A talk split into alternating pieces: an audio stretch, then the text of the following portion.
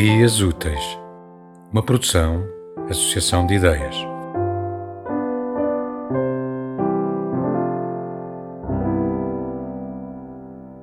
O condomínio era uma espécie de criança impossível atravessada entre os dentes.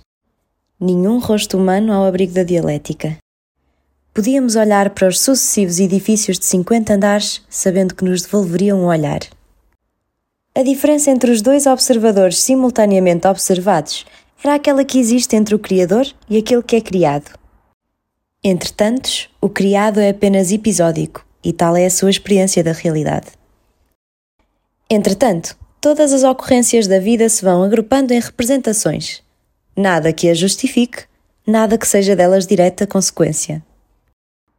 Quando os pais de Maddie se mudaram para o condomínio, os vizinhos já sabiam disso comentavam com frequência o estado de saúde mental daquele cão, que era visto a exasperar-se com o seu próprio reflexo nas águas do canal.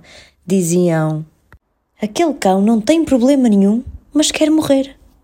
Esse cão é depressivo, dizia o Sr. Yu, vizinho do andar de cima. Põe-se a correr ao longo do canal como se quisesse bater em retirada? Digo mesmo, tenta afogar-se. Atira-se e deixa-se por ali. Grande e pesado como é, consegue ostentosamente ir ao fundo e não oferece resistência. Já o fui resgatar quatro vezes. Ele sai sempre com um cheiro latrinário a carne putrefata.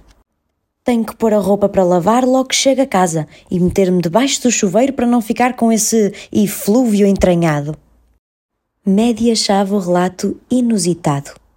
Ela nunca tinha visto o cão fora dos limites do condomínio Xénia. Era um cão pequeno, e por isso não compreendia porque é que o Sr. Yu insistia em dizer que tinha visto um cão grande e pesado que se deixava afogar assim, intencionalmente.